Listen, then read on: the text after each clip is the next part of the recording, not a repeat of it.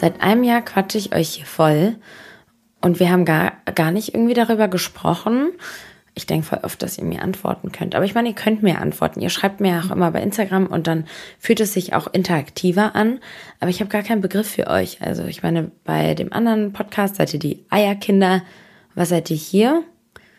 Die Gedankenweltler. Und es hört sich irgendwie wie Hintler, Hinterweltler an. Ja, mm. Ich war jetzt echt lange nicht aktiv und irgendwie fühlt es sich auch so an, als ob es noch länger her ist, dass ich so eine Folge gemacht habe, in der ich einfach nur alleine hier bin und mit euch spreche.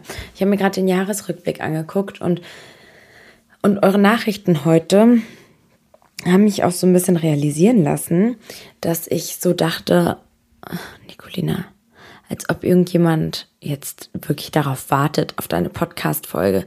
Es ist so verrückt, weil für mich ist es so surreal, dass ihr das so mögt, was ich hier erzähle. Also ich habe richtig ein Problem damit, das für mich wirklich so anzunehmen und zu verinnerlichen und ähm, dieses Kompliment so anzunehmen. Aber eure Nachrichten heute, also dass ich bei so vielen in der Top 5 bin, ich habe mir ja beim Jahresrückblick auch die genauen Zahlen gesehen und mir sind so die Tränen reingeschossen, dass ich einfach irgendwie 17 Wochen ähm, dieses Jahr in den Charts war und das, obwohl ich ja dieses Jahr erst angefangen habe und bei null angefangen habe und irgendwie komplett unbekannt war.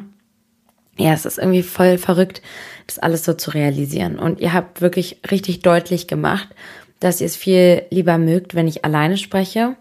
Es ist nicht immer unbedingt einfacher. Also so ähm, Interviewpartner sind ähm, natürlich dann irgendwo auch einfacher für mich, wenn ich jemand habe, mit dem ich so in Austausch gehen kann.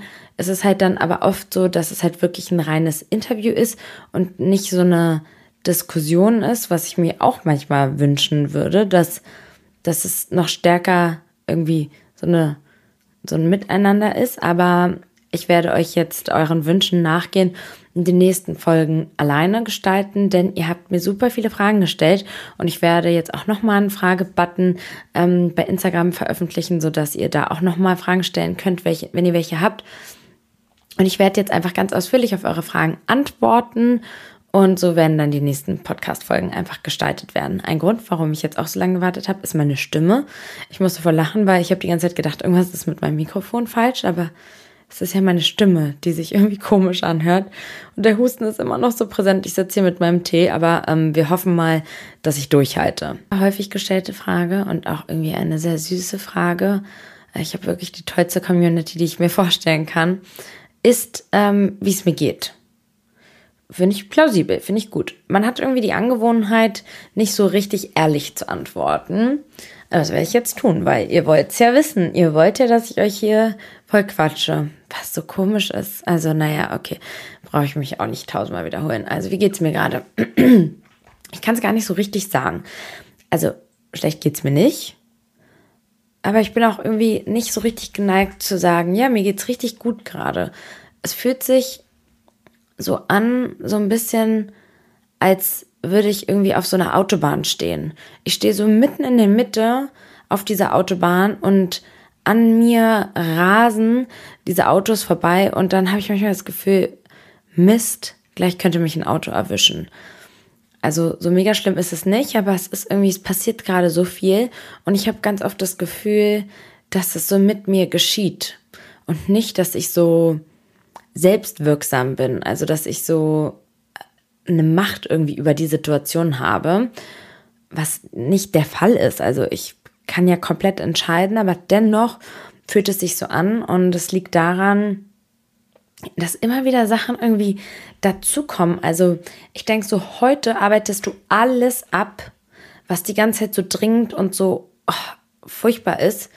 Und dann kommt irgendwie die nächste Thematik. Und es gefühlt, es gibt gefühlt keinen Tag, wo ich einfach einfach Ruhe. Und es gibt auch für mich halt ja nicht so richtig ähm, einen Feierabend und äh, irgendwie jetzt ist es gerade 22 Uhr. Ich sitze hier und nehme die Podcast-Folge auf und wüsste auch wirklich nicht, wann ich es zu einem anderen Zeitpunkt machen sollte. Und ich versuche dann auch zwischendurch immer auch so auch immer wirklich dann auch Me-Time zu haben und Zeit mit meinen Freunden und so, weil ich weiß, dass es was ist, was meine Schale auffüllt. Ja, um jetzt auch mal ganz konkret zu werden. Vor mh, mm, acht Wochen oder so, ich habe gar keinen Überblick, ähm, habe ich mich ja von meinem Mann getrennt, Felix. Und ja, wie ist da der Stand der Dinge? Puh, richtig schwierig. Also ähm, dadurch, dass er mein, mein Sohn ja auch immer wieder sieht, sind wir uns in der letzten Zeit auch immer wieder viel über den Weg gelaufen, immer mal wieder.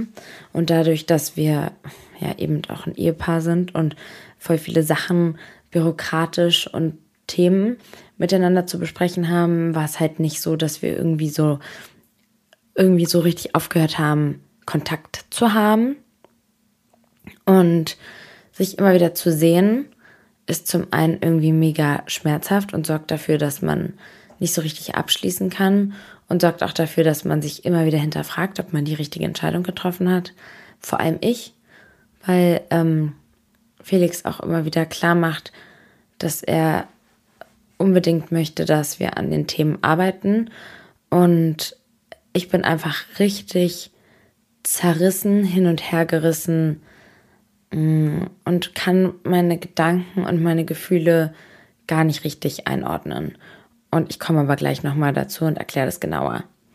Dann ist es so, dass ähm, mit meinem Sohn es auch in der letzten Zeit sehr viele Themen gab, die mich unfassbar mitgenommen haben, so fast noch mit am meisten. Ähm, da ging es darum, dass ich ähm, an ganz vielen Stellen fand, dass das Umfeld und der Kindergarten sich irgendwie nicht ähm, richtig verhält und ähm, meinem Sohn an vielen Punkten ein schlechtes Gefühl gibt. Und ja, ich hatte es ja schon mal angeschnitten. Also mein Sohn, ich will, versuche ja immer so wenig wie möglich über ihn zu sprechen, weil ich seine Privatsphäre schützen möchte.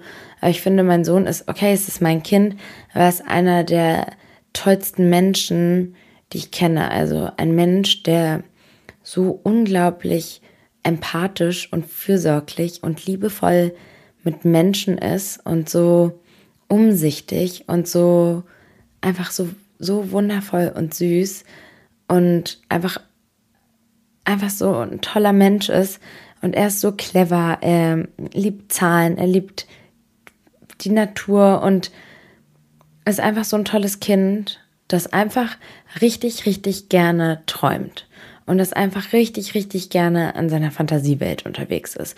Und ich kann nicht sagen, dass mich das nicht auch ganz oft in den Wahnsinn treibt, weil ähm, an manchen Stellen, finde ich, könnte man jetzt im Hier und Jetzt sein, wie zum Beispiel, wenn man seine Schuhe anzieht, aber das, äh, das kann er sich auch gar nicht aussuchen, weil er halt so ist. Und ich finde mich selbst unfassbar wieder auch darin. Also ich glaube, ich war auch, oder ich bin mir sicher, ich bin auch so und war auch so ein Kind. Nur sind diese Kinder, fallen die eben nicht so auf, weil sie nicht hyperaktiv sind. Aber sie haben dennoch Schwierigkeiten, die Aufmerksamkeit zu fokussieren. Und ähm, ja, ich finde aber, dass nicht jeder Mensch gleich ist und dass ähm, man die Andersartigkeit von anderen annehmen sollte. Und also, ähm, so wie ich auch, also ich, ich bin dadurch, dass ich so verträumt bin, einfach auch voll kreativ und mein Gehirn funktioniert auch anders und ich denke auch anders nach. Und das ist ja etwas, was ihr zum Beispiel hier, ihr Hörer, total gerne mögt. Und im Schulsystem oder im Kindergarten ist es aber aus der Reihe tanzen. Und der Kindergarten oder das Schulsystem könnte dann sagen, ähm, das ist ein Problem. Und es ist falsch, so zu sein.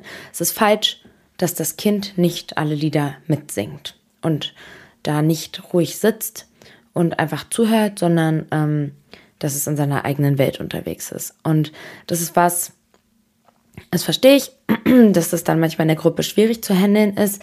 Aber allgemein dann einfach das Gefühl zu vermitteln, dass mit dem Kind oder so etwas nicht stimmt, finde ich richtig furchtbar. Und bin, da bin ich unglaublich sensibel drauf.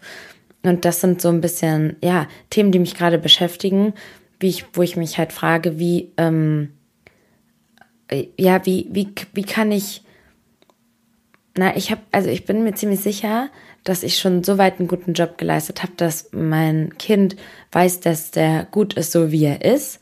Und da arbeite ich auch stark dran, dass er seine Einzigartigkeiten halt annimmt und liebevoll annimmt. Aber es ist manchmal echt harte Arbeit, das auch so im Außen immer wieder klarzustellen, dass es nicht verkehrt ist, so zu sein. So. Und ja, da habe ich dann halt viele Konflikte gehabt, weil ähm, der Kindergarten ja mir teilweise ähm, gesagt hat, dass ich meiner Fürsorgepflicht nicht nachkomme und dass das Jugendamt eingeschaltet wird. Und das, obwohl ich ja ähm, mehrmals beim Psychologen war, um mich dahingehend beraten zu lassen, mit dem Kinderarzt spreche und so weiter und überhaupt nicht jemand bin, der die Fürsorgepflicht nicht nachgeht, sondern einfach der Meinung bin, dass es nicht notwendig ist, so einen unfassbaren Druck zu machen. Und natürlich bin ich im Kita-Alltag nicht dabei und ich habe mich auch mit Erziehern unterhalten und sowas. Und ähm, ja, dennoch ist das halt ein Thema, das mich sehr auch am meisten von fast allen Themen auch schafft, emotional mitzunehmen. Und ich bin halt ja auch das erste Mal eine Mutter und ich habe halt einen Instinkt, aber manchmal hinterfrage ich mich auch. Und ähm, ja, das ist auch krass ein Wunderpunkt, also irgendwie so zu hören, ich gehe meiner Fürsorgepflicht nicht nach. Und äh, wenn ich nicht das und die und die Frist einhalte, dann wird das Jugendamt eingeschaltet. Also ich weiß, dass ähm, der Kindergarten auch einfach ganz anders mit der Situation umgehen könnte, weil ich bin so viel im Gespräch mit denen und ich habe mich auch extra informiert beim Kinderschutzverband und ähm, habe dort auch recht bekommen, dass es nicht so ist, dass es eine Kindeswohlgefährdung ist, weil ich sage ja nicht, ich leugne ja nicht den Zustand, sondern ich sage einfach, dass ich ähm, ja finde, dass der Druck nicht notwendig ist. Ja, das ist so ein Thema, das mich jetzt ehrlicherweise sehr mitnimmt, worüber ich mal mehr, mal weniger mit so viel nachdenke, weshalb ich dann auch an den Tagen, an denen dann irgendwas passiert, wo ich dann morgens angesprochen werde oder so, dann einfach ist so ein bisschen ist, als ob man so aus so einem Ballon die Luft rausgenommen hat. Ja, ich bin dann einfach so ein schlaffer, ich treibe dann so den Tag herum in diesem, dieser schlaffe Luftballon irgendwie treibt sich so von A nach B und dann fehlt mir so manchmal die Energie, irgendwie euch so mitzunehmen oder sowas. Genau, das ist ja ein Thema, das gerade abgeht. Zusätzlich zu dem Felix-Thema auch eine Sache, die ich auch dem Kindergarten klar kommuniziert habe, dass es gerade eine Phase ist, wo ich einfach mir wünsche, dass der Kindergarten liebevoll ähm, uns als Familie supportet, weil einfach so viele Themen gerade sind. Dann ist es jetzt auch gerade so, dass es äh, ja beruflich einfach bei mir auch gerade viel los ist. Es ist einfach gerade so die Weihnachtszeit, Black Friday Zeit, wo einfach viele Kooperationen irgendwie anstehen und als ja als Creator ist es auch so, dass es halt ähm, ja so ein bisschen auch ein Saisongeschäft ist. Nächstes Anfang des Jahres wird es dann ruhiger werden und dann kommt dazu, dass ähm, bei meiner Oma ja, Eierstockkrebs diagnostiziert wurde. Sie lebt eigentlich in Kroatien. Wir haben sie ähm, hier nach Deutschland geholt, beziehungsweise ich. Mm. Und dann war ein Thema, was mich sehr lange mitgenommen hat, auch dass äh, meine Mutter und meine Oma nicht das beste Verhältnis haben und ich total allein dastand mit allen Entscheidungen, die es zu treffen gab um meine Oma. Ich bin sehr froh, dass sich das mittlerweile unfassbar schön geändert hat und die jetzt ein richtig tolles Verhältnis haben und das jetzt nochmal eine Chance ist. Aber Fakt ist, dass meine Oma unheilbar krank ist und dass, ähm, ja, sie war ein unglaublich wichtiger Teil von meinem Leben. Meine Oma, die war immer über den Winter immer da, jedes Jahr. Und ich habe sehr viel Zeit mit ihr verbracht. Sie war jemand, der mich sehr, sehr viel supportet hat. Immer mein größter Fan irgendwo war. Und es ist für mich irgendwie schwierig, damit umzugehen. Das ist das erste Mal, dass ich mit dem Tod von einer nahen Person konfrontiert werde. Jetzt gerade, ich weiß nicht, ich, de ich denke halt jetzt so, das ist ja was, das gehört zum Leben dazu. Meine Oma ist 83 Jahre alt, sie ist bis jetzt topfit gewesen und ihr jetzt die schönste Zeit zu machen, die man ihr machen kann, ist das Einzige, was ich machen kann. Und das ist so, wenn ich jetzt irgendwie an der Stelle wäre, wäre es doch, würde ich mir es doch wünschen, dass es so passiert. Aber man muss halt auch sagen, dass, naja, das halt irgendwo rational ist, aber auf einer emotionalen Ebene ist es halt anders. Ich habe extrem Angst davor, wenn sich ihr Zustand verschlechtert und es ihr schlecht geht. Und eine Sache, die halt sehr belastend ist, ist, dass sie, ähm, das nicht versteht. Also sie versteht ihren eigenen Zustand nicht so richtig. Sie kann das nicht greifen. Ich erkläre ihr das immer wieder, aber sie hat halt selbst nie die Schule besucht und sie versteht gar nicht die Biologie eines Menschen. Das hört sich so blöd an. Aber sie versteht nicht, also sie sagt, warum nehmen die das nicht einfach raus? Oder sie sagt dann sowas wie, meine Nachbarin, die nimmt einfach Tabletten gegen ihren Krebs. Warum kriege ich keine Tabletten? Und die Option besteht halt, eine Operation zu machen und danach eine Chemotherapie. Damit gewinnt man vielleicht ein bisschen Zeit. Vielleicht gewinnt man, wenn es gut läuft, ein Jahr.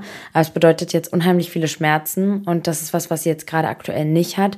Ähm, ihr geht sehr gut, sie ist noch fit, sie kann auf den Spielplatz gehen, sie kann lange Spaziergänge machen. Und wenn man jetzt sich für eine OP entscheidet, dann würde das einen sehr langen Weg bedeuten der Regeneration. Und das ist etwas, das sie nicht so richtig versteht. Sie denkt halt, dass man es sich irgendwie rausschneiden kann und dann wird es besser. Und ich bin auch sehr froh, dass meine Mutter und ähm, auch die Schwester meiner Oma und ich da sehr eng zusammenhalten und uns krass beraten, sodass nicht auf einer einzelnen Person diese Entscheidung lastet. Aber eine ganze Weile war es so, dass ich all diese Entscheidungen irgendwie getroffen habe für sie, ähm, weil sich die anderen so ein bisschen rausgezogen haben und das war schon sehr belastend. Jetzt ist es auch so, sie war ja eine ganze Zeit dann bei mir, dann ist sie jetzt bei, jetzt ist sie bei meiner Mutter und ähm, ich merke, dass es mir auch gut tut, die, der Abstand und das ist auch was, was ich auch so dann in der Zeit auch gemerkt habe, dass ich extrem auf meine Ressourcen auch achten muss, weil ich ja meinen Sohn habe, ähm, für den ich da sein möchte und da ich kann es mir halt nicht leisten, da in ein Loch zu fallen und alles andere, was ich habe, stehen und liegen zu lassen. Und ähm, wir besuchen sie ganz viel, sind ganz eng im Kontakt mit ihr. Aber mir tut es irgendwie besser, wenn, ähm, ja, es sind dann so Sachen, sie sagt, sie fühlt sich heute nicht so gut, sie geht jetzt schlafen. Und dann bekomme ich halt so direkt die Sorge, die Angst, dass es etwas ist, ein Anzeichen darauf, dass es halt schlimmer wird in der Zukunft. Und das ist schon echt ein ziemlich belastender ja, Zustand. Dann auch, also auch eigentlich lächerlich, ja, aber ich musste ja dann irgendwie mein Auto ähm, abgeben, mich für ein neues Auto entscheiden und irgendwie war da, hing da so viel Arbeit mit dran und so viele Aufgaben und irgendwie werde ich nicht so richtig warm mit dem Auto, was auch so komisch ist, weil, also ich habe jetzt ein Mercedes GLC und es war ein Auto, also der GLE war irgendwie so mein absolutes Traumauto, also der GLE Coupé. Und ich habe aber gedacht, ich brauche halt nicht so ein großes Auto und habe mich dann für den GLC Coupé entschieden. Ein Auto, was ja auch so viel Geld kostet. Und irgendwie kann ich mich mit diesem Auto nicht so richtig identifizieren. Also mein altes Auto habe ich so geliebt und habe es so geliebt, da einzusteigen. Und das habe ich einfach nicht bei meinem Auto jetzt. Und ich weiß auch nicht, es gibt so ein paar Teile, die mir optisch nicht gefallen. Die will ich jetzt irgendwie versuchen zu ändern. Aber ich weiß irgendwie nicht so richtig, was ich jetzt damit machen soll. Es ist jetzt nichts, was mega belastend ist oder so, aber halt diese ganze Organisation um das Auto war anstrengend. Dann kommen halt gefühlt jeden Tag so Themen dazu, wie jetzt auf einmal hat es geschneit, dann ähm, hatte das Auto ja nur Sommerreifen. Ich wollte eigentlich andere Felgen kaufen. Dann weiß ich gar nicht, ich weiß, ich kenne mich damit nicht aus. Ich weiß nicht, wo man sowas kauft.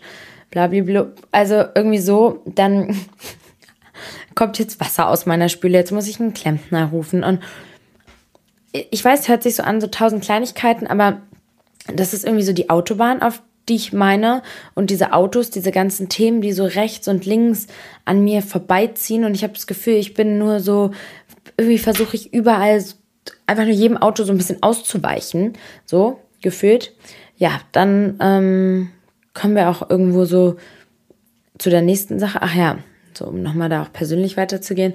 Da war es jetzt so, dass ich mich in der letzten Zeit ähm, auch ja gar nicht mit meinem Haarschnitt anfreunden konnte. Und hört sich jetzt lächerlich an, ja, wenn ich mich so reden höre. Na, die alte, ne, die ähm, ist unglücklich mit ihrem neuen Mercedes. Ja, ihre Haare, mit denen hat sie auch ein Problem, beklagt sich, weil sie einen Klempner rufen muss. Äh, die hat's ja nicht mehr alle. Die hat ja nicht mehr, also denke ich auch manchmal. Nur fand ich es wirklich sehr spannend, mich da auch selbst zu beobachten, wie, schein, wie, wie, wie stark meine Haare scheinbar für mich, wie, wie, welchen Stellenwert die für mich hatten. Also es hat sich Gott sei Dank krass verbessert, die Situation, aber ganz am Anfang muss ich wirklich sagen, dass ich unfassbar unzufrieden mit meinen Haaren war. Also so unzufrieden, dass ähm, ja, ich mich auch darüber so gewundert habe, dass es mich auf mein, sich auf mein komplettes Selbstwertgefühl auswirkt. Dann, ähm, ja, ist es irgendwie auch so, dass ich mich ganz spannend darin beobachten kann, wie ich irgendwie ein Problem damit habe, dass ich an Gewicht zugenommen habe. Und wir sprechen jetzt hier über keine krasse Summe. Wir sprechen über zwei bis drei Kilo. Das ist lächerlich. Und ich war an einem Punkt, wo ich wirklich gesagt habe, egal mit welchem Gewicht ich bin, ich bin voll fein und ich akzeptiere mich so, wie ich bin. Und ich, ich liebe meinen Körper und ich bin so dankbar für alles, was er tut. Nur es hat sich jetzt auch wieder verbessert, aber es gab dann auch eine Zeit, wo das ein Riesenproblem für mich gewesen ist, wo ich so Schwierigkeiten hatte, mich mich morgen an, morgens anzuziehen. Und dann war es auch so eine Spirale, so, es besteht ja auch viel von meinem Content darum, mich zu zeigen. Dann wollte ich mich nicht mit meinen Haaren zeigen. Dann wollte ich mich keine Get Ready with Me's machen, weil mir voll viel von meinen Anziehsachen nicht passt und ich mich eigentlich in allem unwohl fühle und allgemein einfach so eine, wow, unnötig. Einfach nur unnötig. So. Können wir auch noch was Positives sagen? Kommen wir jetzt zum nächsten Thema oder einer nächsten Frage, die da jetzt sehr gut dran anknüpft. Und zwar, ähm, wie ist der aktuelle Stand deiner Psychoanalyse? Jetzt nochmal hier für alle, die, die ich nochmal mit ins Boot nehmen muss, sind mein imaginäres. Ich habe ja angefangen, Anfang des Jahres eine Psychoanalyse zu machen, aufgrund meiner Angststörung. Ich habe ja seit ich ein Teenager bin, eine Angststörung und ja, nachdem ich super viel, auch so spannend, wenn ihr euch meine allererste Podcast-Folge anhört, da sage ich ja, dass ich ähm, irgendwie gar, gar nicht mehr glaube, dass mir Therapie wirklich hilft. Und ich muss sagen, dass das ich auch äh, nach wie vor denke, dass eine Verhaltenstherapie einfach für mich nicht, ähm, nicht, nicht wirklich was gebracht hat. Dafür waren, war meine Angststörung zu groß, als dass so eine Verhaltenstherapie, naja, ich hatte ja dann ähm, so eine extreme Herausforderung emotional, auch hier Anfang des Jahres. Lange Rede, kurzer Sinn. Also in der Psychoanalyse, ähm, ach, es ist einfach so spannend zu sehen, weil es ist nicht so, dass wir jetzt über etwas sprechen. Ja, wir sprechen halt jetzt nicht darüber, was, was äh, passiert mit meinen Haaren oder warum fühle ich mich unwohl mit meinen Haaren und dann gehe ich raus und dann denke ich so, oh nee, jetzt fühle ich mich wieder wohl mit meinen Haaren. Aber, sondern wir sprechen halt einfach super viele Themen an und dann ist es so ein Prozess. Es ist so ein bisschen so wie so ein wie so ein Tetris-Spiel und dann kommt so ein Puzzleteil und auf einmal ist so eine Reihe weg. So eine, eine so eine belastende Steinreihe ist dann auf einmal weg. Und dann kommen wieder ein paar Puzzleteile und dann denkt man so, oh, das passt alles gar nicht zusammen. Und dann auf einmal, so aus dem Nichts, wird nochmal so eine Reihe gebildet und schon wieder ist irgendwie ein Problem, eine Hürde irgendwie weg. Und ja, also ich finde es unfassbar krass, was für Fortschritte ich gemacht habe ähm, in der letzten Zeit. Und auch mein Therapeut, der ist, ähm, wow, der ist einfach, einfach so wahnsinnig toll und einfach so wahnsinnig erfahren. Am Anfang der Therapie ging es ja viel um meine Herkunft, was ich zum Beispiel gar nicht verstanden habe, warum er das überhaupt thematisiert. also weil ich nicht dachte, dass ich ein Problem mit meiner Herkunft irgendwie so hatte oder beziehungsweise dachte, dass das relevant sei. Und ähm, mein Verhältnis zu meiner Mutter hat sich unglaublich verändert. Ja, ich habe ja ähm, den Kontakt mit meinem Vater gehabt. Dazu gab es ja auch eine Podcast-Folge. Das habt ihr ja miterlebt. Und jetzt ging es dann so ein bisschen darum, dass ähm, ich so ein bisschen an dem Punkt war, wo ich so meinte, mir geht's einfach gerade richtig gut. Und er meinte, ja, wir haben auch super viele Sachen geschafft. Okay, ich muss ganz kurz einen Schluck trinken. Ihr merkt vielleicht, meine Stimme wird irgendwie wieder seltsam.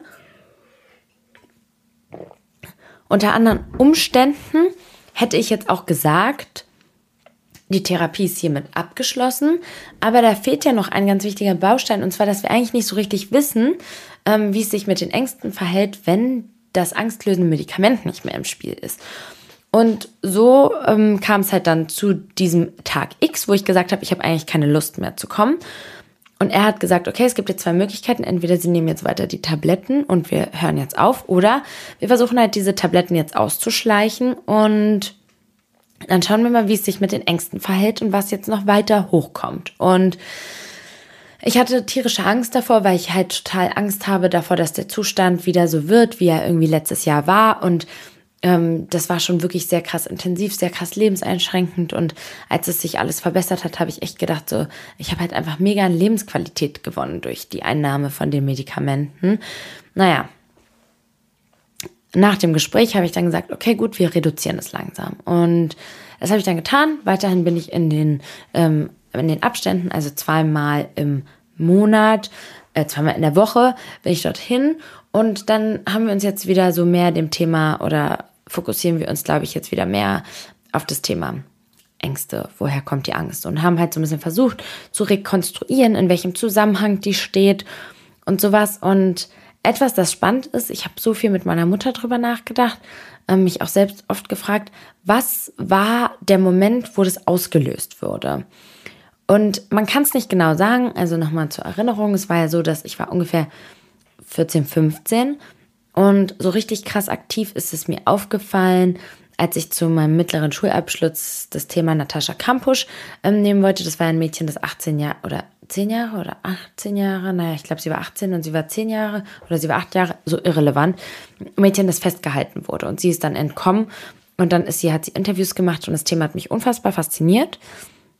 Habe ich mich angefangen, ähm, damit auseinanderzusetzen und habe gemerkt, dass es mir gar nicht gut ging. Und so fing das dann an, dass sich meine Ängste so krass entwickelt haben.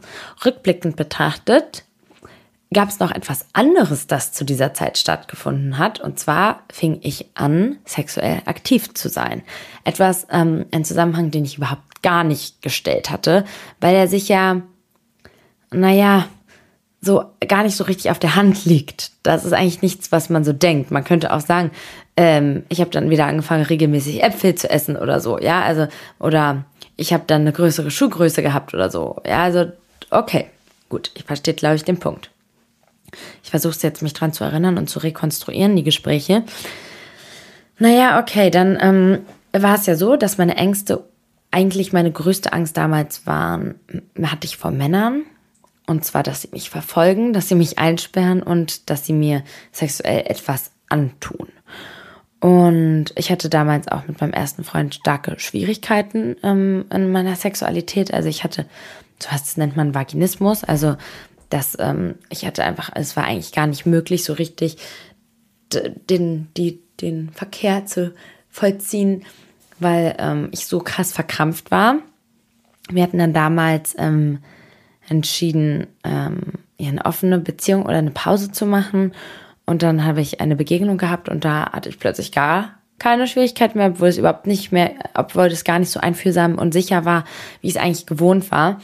Und dann haben sich meine Ängste ja jetzt entwickelt. Also vor sexuellen Übergriffen habe ich überhaupt keine Angst, sondern extrem stark ja die Angst, dass mir und oder meinem Sohn etwas gesundheitlich passiert.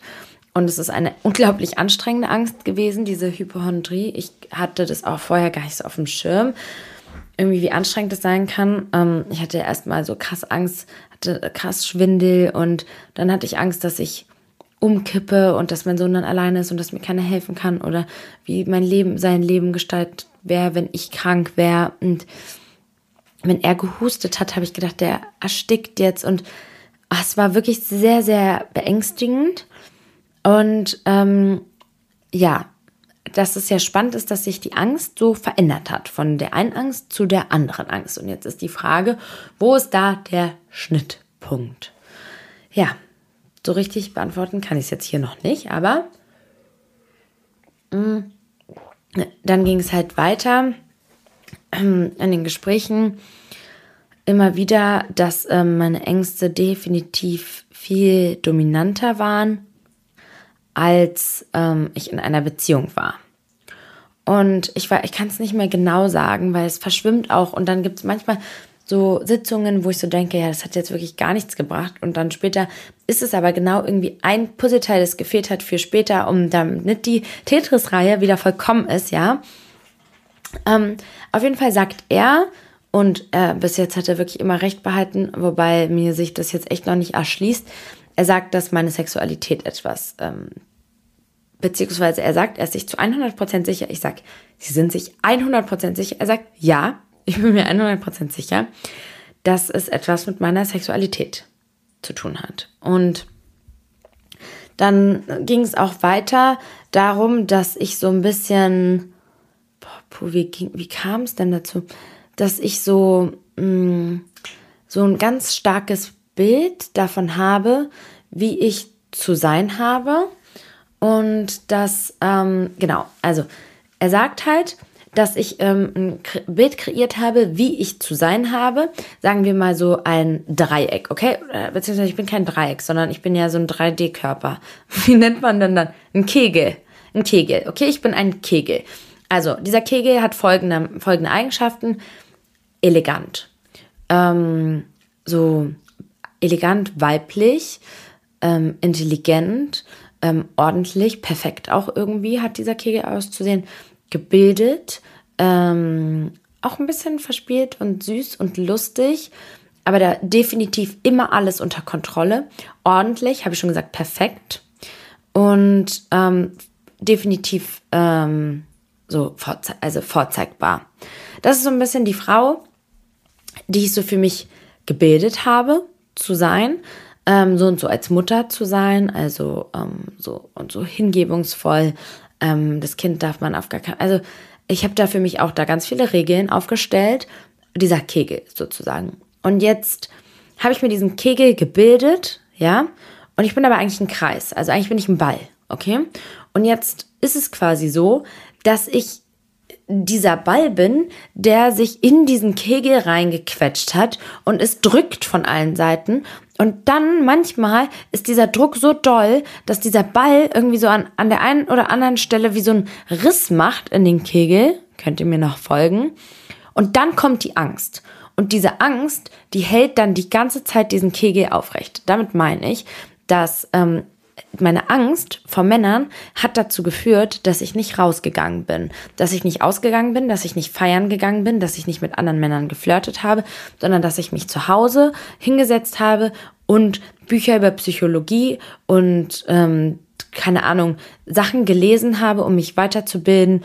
So und jetzt führt die Angst um meine Gesundheit und die Angst um die Gesundheit von meinem Sohn auch dazu, dass ich ähm, dass ich nicht ausgehe, dass ich nicht rausgehe, dass ich mich auf mich und hier drinnen und zu Hause und auf den Kegel konzentriere. Das ist so ein bisschen so seine Geschichte. Und in diesem ganzen Gespräch ähm, kam so ein bisschen für mich selbst die Frage auf, wer bin ich eigentlich und wer will ich eigentlich sein? Und bin ich das alles nur, weil ähm, ich diesen Kegel erschaffen habe? Zum Beispiel ich war schon immer ordentlich, aber ich war nicht so in diesem Maß ordentlich, wie ich es jetzt bin. Also ähm, es gelingt mir oft nicht, eine Ordnung zu halten, aber im Allgemeinen ist es mir unglaublich wichtig, dass wenn eine x-beliebige Person kommt, eine komplett unwichtige x-beliebige Person kommt und jetzt sagt, hey, kann ich mal an deinen Bade Badezimmerschrank gehen? Und diese Schrank Tür öffnet, dass diese Person in mein, äh, mein Schubfach guckt und denkt, wow, das ist aber toll organisiert. Und ich spüre eine unglaubliche Scham, eine unfassbare Scham, wenn es bei mir leicht unordentlich ist. Und muss halt sagen, also die Unordnung, äh, okay, natürlich, es kann schon manchmal sehr krass chaotisch aussehen, aber im Großen und Ganzen sieht man ja, dass ich keinen verwüsteten Haushalt habe oder sowas. Aber dennoch ist mir das so wichtig. Und dann hat er auch da ähm, thematisiert, dass ich mich ja von meiner Kleidung her auch so ähm, sehr gediegen kleide. Also ich trage ja eigentlich nie, nee, nicht eigentlich, sondern ich trage nie und Ausnahmen bestätigen die Regel einen tiefen Ausschnitt oder sowas. Ich fühle mich unfassbar unwohl damit. Genau, ein Thema, das auch ähm, kam, war, er hat mich gefragt, warum ich mich für eine Bruststraffung ähm, entschieden habe, die eine Verkleinerung der Brust mit sich gezogen hat. Er meinte, so gab es auch andere Verfahren, um die Brust ähm, ja wieder optisch schöner zu gestalten. Ich meinte, ja, man hätte ja ein Implantat reinmachen können. Und dann meinte er, wie kommt es, dass sie sich dagegen entschieden haben, obwohl ähm, ja, obwohl ja so viele Frauen eigentlich eine große Brust toll finden. Und ja, ich habe mich eigentlich mein Leben lang versucht, immer meine Brust klein zu halten. Finde ich nach wie vor schön, weil ich ähm, das schön finde, wenn ich nicht so sexualisiert werde oder wenn es dann nicht so präsent ist und nicht so dominant ist. Oder dann haben wir auch ganz lange darüber gesprochen, warum ich in, in welchem Zusammenhang meine Haare geschnitten habe. Ähm, irgendwie verbinde ich mit ähm, meinen kurzen Haaren auch irgendwas mit Jugendlichkeit. Und ja, ich, seitdem wir dieses Thema angesprochen oder etwas, was ich schon eigentlich seit, seit Jahren auch empfinde, ist, ich glaube, ich habe es auch so oft schon auch hier gesagt, dass mir so krass die Leichtigkeit fehlt und so krass dieses, dieses, ähm, ach, so kopflose Verhalten manchmal. Ich bin immer so unglaublich kontrolliert, immer alles, ich muss alle Schritte durchdenken. Und natürlich, wenn man das zu ausgeprägt hat, ist es auch nicht gut. Ja, definitiv nicht. Aber ich würde mir manchmal so sehr wünschen, dass ich das könnte. Ein Beispiel, das ich immer gerne anführe, ist irgendwie, haben wir im Kindergarten beim Laternenfest Glühwein angeboten bekommen und ich denke dann so, ich kann doch jetzt hier nicht einen Glühwein trinken. Gott, ich kann so, ich kann es doch nicht machen. Und dann, ich, ich kann nicht einfach an diesen Glühwein trinken und einfach nicht drüber nachdenken. Nee, ich muss darüber nachdenken, ob das sich, ob das jetzt korrekt ist, das zu tun. Und wenn ich so Menschen, ich fühle mich auch unfassbar angezogen von Menschen in meinem Umfeld, zum Beispiel Kaya und Tale, sind Menschen, die einfach so, so authentisch und so ungehemmt sind in so vielen Hinsichten. Und ähm, ja, ich habe immer dieses Gefühl, als ob ich einen Stock im Arsch habe oder als ob um meinen Kegel halt einfach eine riesige, riesige Kette ist, die diesen Kegel aufrechterhalten soll. Und diese ganze Thematik hat mich definitiv in so eine Identitätsdiffusion gebracht, also was, ähm, so sagen wir mal, eine leichtere Form der Identitätskrise ist, weil ich angefangen habe, mich so zu fragen, also im Moment experimentiere ich so ein bisschen mit meinem Style und ich bin so dass ich gerade gar nicht sagen kann, wer ich eigentlich so richtig bin. Und es ist auch einfach so toll, dass ich mich hier auf Social Media eigentlich genauso zeige, wie ich bin, mit allen Facetten. Und es für euch irgendwie auch so egal ist, wer ich irgendwie so richtig bin. Und ihr das halt einfach mögt, so diesen Kern irgendwie von mir mit allen Seiten, die ich habe. Es ist halt irgendwie so auch so unglaublich, dass ich das irgendwie, dass das etwas geworden ist, was, was mir so einen Erfolg gebracht hat, einfach so zu sein, wie ich bin. Und dass es Leute da draußen gibt, die es einfach gerne mögen, wie ich bin. Und ähm, so meinen Weg und alles mit euch zu teilen, dass das irgendwie mein, ja, mein, ne, mein Job geworden ist. Und also irgendwie, dass ich so meiner Berufung irgendwie nachgehe. So habe ich das Gefühl. Also ich bin, was das angeht, fühle ich mich unglaublich erfüllt. Aber im Allgemeinen es ist definitiv irgendwie, keine Ahnung, dann habe ich so ein paar Sachen ausprobiert, auch so was meine Kleidung angeht. Und dann habe ich gedacht, hä? Machst du das jetzt nur, weil er gesagt hat, dass du dich wie so eine alte 45-jährige äh, Anwältin kleidest? Oder machst du das jetzt, weil du es nicht mehr fühlst? Aber irgendwie, das meiste, was ich anziehe, fühle ich irgendwie gerade nicht. Hä? Irgendwie auch so bescheuert, dann könnte man auch so sagen, oh Mädel, warum machst du das? Warum machst du dir da so einen Kopf drum? Zieh doch einfach was an. Hauptsache nicht nackt. Ist auch wirklich mein Motto jetzt gerade. Hauptsache, man hat doch irgendwas an. Aber es ist so viel mehr als das. Also es ist so viel mehr als das. Und ja, ich bin einfach gerade irgendwie in so einer Situation, wo ich so viel hinterfrage und so viel nachdenke, dann habe ich ein Buch gelesen, das ich wirklich unfassbar toll finde. Und zwar ähm, heißt das Buch Sie hat Bock. Wow, das ist so ein tolles, inspirierendes Buch gewesen. Ähm, kann ich wirklich nur empfehlen. Hat mich richtig an richtig vielen Stellen zum Nachdenken gebracht. Da er ja, da mein Therapeut ja das Thema Sexualität angesprochen hat, ist das auch was, worüber ich natürlich auch nachdenke, weil es kann ja nicht passieren, dass ich ein Thema nicht zerdenke. Ne? Also ich meine, das habt ihr jetzt auch nicht erwartet, oder? Dass ich das jetzt einfach so stehen lasse. Mm. Ich muss wirklich sagen, dass ich mh, mm, mir auch die Frage gestellt habe, ob ich vielleicht ähm, eigentlich eine andere Sexualität ähm, eigentlich bevorzuge und das auch etwas ist, was einfach nicht in meinen Kegel passt und ich das deswegen unterdrücke. Also ob ich eventuell auch ähm, mich irgendwie angezogen von Frauen fühle. Ich muss sagen, dass ich früher mal Erfahrungen da gesammelt habe und es auch ein Thema ist, was ich schon immer irgendwie ganz spannend und faszinierend finde. Aber ich würde sagen, ich persönlich, also es ist was, das Thema habe ich noch nicht an ACTA gelegt, kann ich euch sagen, aber ich spüre einfach nicht diese Anziehung zu Frauen wie ich sie zu Männern fühle. Ähm, ich weiß aber dann auch nicht, ist wirklich jetzt im Ernst, ich frage mich dann so, ist was, was du unterdrückst? Oder wie, wie empfindest du da wirklich? Wie anstrengend ist es denn bitte, wenn man überhaupt nichts weiß, was, wenn, was man gerade ist? Ähm, dann habe ich auch gedacht, okay, gut, mh, mm, wenn er doch sagt, dass es irgendwas mit meiner Sexualität zu tun hat, dann sollte ich doch da irgendwie auch offen sein. Ähm, auch was, was, worüber wir sprechen, ist, dass ich ähm, ganz krass denke, dass ich, wenn ich mich jetzt ähm, sexuell ausleben würde, dass ich eine Schlampe wäre. Also wenn ich das tun würde, wäre ich, äh, würde ich mich selbst richtig doll abwerten. Und das Schlimmste für mich aktuell, ach genau, so war der Zusammenhang. Er hat dann auch gesagt, ja, was, was hält sie denn davon ab? Sie sind ja jetzt Single, einfach rauszugehen und irgendwie Erfahrungen zu sammeln. Und dann meinte ich, das kann ich ja nicht machen als Mutter. Und dann meinte er, das ist ja spannend, dass ähm, meine Angst um meinen Sohn mich eigentlich davon abhält, auch solche Erfahrungen zu machen. Ja, also ich würde niemals im Leben, da habe ich Freundinnen, die die verreisen oder so, die gehen mal für einen Tag irgendwo hin und treffen sich mit, mit ähm, dem Freund oder dem Date oder was auch immer. Ich könnte es nicht, ich könnte nicht wegfliegen, weil ich würde dann so denken, was wäre, wenn meinem Sohn was passieren würde, wenn ich dann nicht für ihn verfügbar wäre, wenn ich dann irgendwie weit weg wäre und so.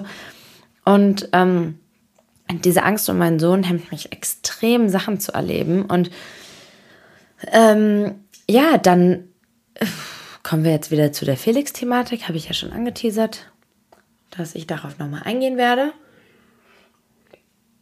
Ich bin auch da gerade wieder an dem Punkt, dass ich gar nichts weiß. So wie ich nicht weiß, was ich morgens anziehen soll, wie ich irgendwas finde, ob ich wirklich eigentlich eine ordentliche Person bin oder ob ich nur ordentlich bin, weil ich denke, dass ich ordentlich zu sein habe. Ob ich, keine Ahnung. ja, ähm, geht es mir halt auch mit Felix so. Und ich kann meine Gefühle, also eigentlich sind meine Gefühle Nee, ich wollte gerade sagen, die sind recht klar.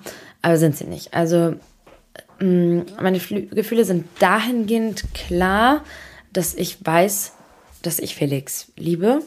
So, das ist was, das habe ich nie in Zweifel, da hatte ich nie einen Zweifel dran, auch nicht, als es um die Trennung ging, weil in, bei der Trennung ging es für mich halt darum, dass es einfach, dass die, das Zusammenleben nicht geht oder das Zusammensein irgendwie nicht funktioniert obwohl halt irgendwie die Liebe immer da war, aber die äußeren Umstände waren einfach zu schwierig, zu nicht zu stemmen.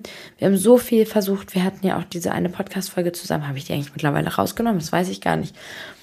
Und wir haben wirklich so viel an uns gearbeitet und ähm, ja, ähm, wir haben jetzt in jüngster Vergangenheit vor einigen Tagen haben wir, nachdem ich halt auch immer wieder geäußert habe, dass ich oder man es mir halt irgendwie angemerkt hat, dass ich irgendwie so hin und her gerissen bin und auch nicht weiß.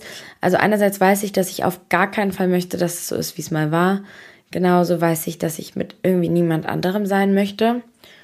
Und ähm, wir haben eine wirklich richtig, richtig, richtig tolle Paartherapeutin ähm, ja, aufgesucht. Und das ist nicht so einfach, jemanden Tolles zu finden, muss ich wirklich sagen. Ich habe da schon echt auch negative Erfahrungen gemacht. Wenn wir sie nicht mehr besuchen, werde ich definitiv ihren Namen ähm, veröffentlichen, sodass Leute, die hier in Berlin wohnen, auch ähm, bei ihr eine Sitzung machen können. Und ich würde ihr auch sehr gerne da diese Plattform geben, weil ich sie einfach supporten möchte. Das Gespräch war sehr spannend und es ging halt auch darum, dass ähm, ja, es hat sie eigentlich wirklich alles sehr gut erkannt, dass mir meine Autonomie und unabhängig unfassbar wichtig ist und dass es halt irgendwie voll schwierig ist für mein Gegenüber, vor allem wenn, ähm, ja, der, ja, der Gegenüber irgendwie nicht, nicht so richtig fühlt, dass er seinetwegen geliebt wird, sondern denkt, dass ähm, irgendwas dafür getan werden muss und wenn aber dagegen, also wenn ich nicht möchte, dass dafür was getan ich spreche in kryptisch, ne? Ich habe ja kein Problem damit, euch das zu erzählen, weil ich fühle mich euch so nah, was so absurd ist, weil ich keinen kenne von euch und sich das hier jeder anhören kann, was ich hier erzähle, von meinen intimsten Sachen, von meiner Sexualität, oh Gott. Aber nee, wir sind Freunde, wir sind keine Ahnung, ich möchte halt auch niemand anderen hier in eine Situation bringen, die die andere Person nicht fühlt. Ihr wisst, was ich meine. wir waren dort und äh, wir sind zum Schluss gekommen, dass wir zu keinem Schluss kommen können.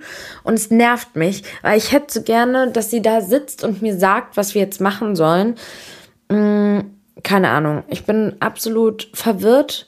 Und eigentlich hat sie gesagt, dass ich einfach ähm, damit jetzt leben muss, dass ich gerade verwirrt bin und dass es auch einfach okay ist. Dass ich einfach von Tag zu Tag entscheiden kann, was ich heute fühle und ich jetzt keine feste Entscheidung treffen muss. Und das ist auch was, was ich jetzt gerade, glaube ich, tue. Ich versuche einfach auch nicht. Ich denke dann so, ja, wenn wir uns jetzt wieder annähern würden, dann kommt ja wieder das Thema auf, dass wir irgendwann wieder zusammen wohnen würden und dann würde wieder dieses Thema aufkommen und das Thema und das Thema und macht es dann Sinn, ja, dann können wir es ja gleich lassen und so und ich habe auch irgendwie kein Vertrauen aktuell darin, dass sich die Situation verbessern wird, obwohl ich halt unglaublich, mir unglaublich wünsche, dass sich die Situation verbessert, habe ich auf der anderen Seite einfach ein Misstrauen in alles, so wie ich in alles Misstrauen habe. Wie geht's mir gerade? Na, könnt ihr das jetzt beantworten, wie es mir geht? Weiß ich nicht, ne? Naja, ich muss euch sagen, ich muss jetzt die Podcast-Folge unterbrechen, weil der Hustenreiz wird zu intensiv. Ich muss dann immer wieder abbrechen. Das ist blöd, aber wir haben es ja jetzt hier gute 45 Minuten geschafft. Ich danke euch von Herzen, dass ihr hier dabei wart und zugehört habt. Falls ihr es noch nicht getan habt, würde ich mich halt mega freuen, wenn ihr den Podcast bewerten würdet und ja, gerne auch mit euren Freunden teilt, wenn ihr den mögt. Und vielen, vielen Dank für eure Unterstützung und eure unglaublich lieben Nachrichten und euren Support. Und ich bin euch da so dankbar. Und oh Gott, ich würde euch irgendwie so gerne was zurückgeben wollen. Und ich würde euch so gerne kennenlernen wollen. Auch was, ein Event. Ich will doch unbedingt ein Event machen. Mann, ich will so viel. Aber der Tag hat einfach nicht genug, nicht genug Stunden. Da frage ich mich, organisiere ich mich schlecht? Oder nehme ich mir zu viel vor? Ich weiß es nicht. Ich weiß es nicht. So, ihr kriegt jetzt hier diese ähm, Folge und ich werde jetzt ganz schnell versuchen, damit ihr, ihr Süßen, die sich so darauf gefreut haben, auf die Folgen, damit ihr ganz viel neue, neue Gedanken habt von mir, werde ich ganz viele neue Folgen produzieren, ganz alleine, so wie ihr euch das gewünscht habt. So, danke fürs Zuhören und ich hoffe, ihr seid beim nächsten Mal auch dabei. Tschüss!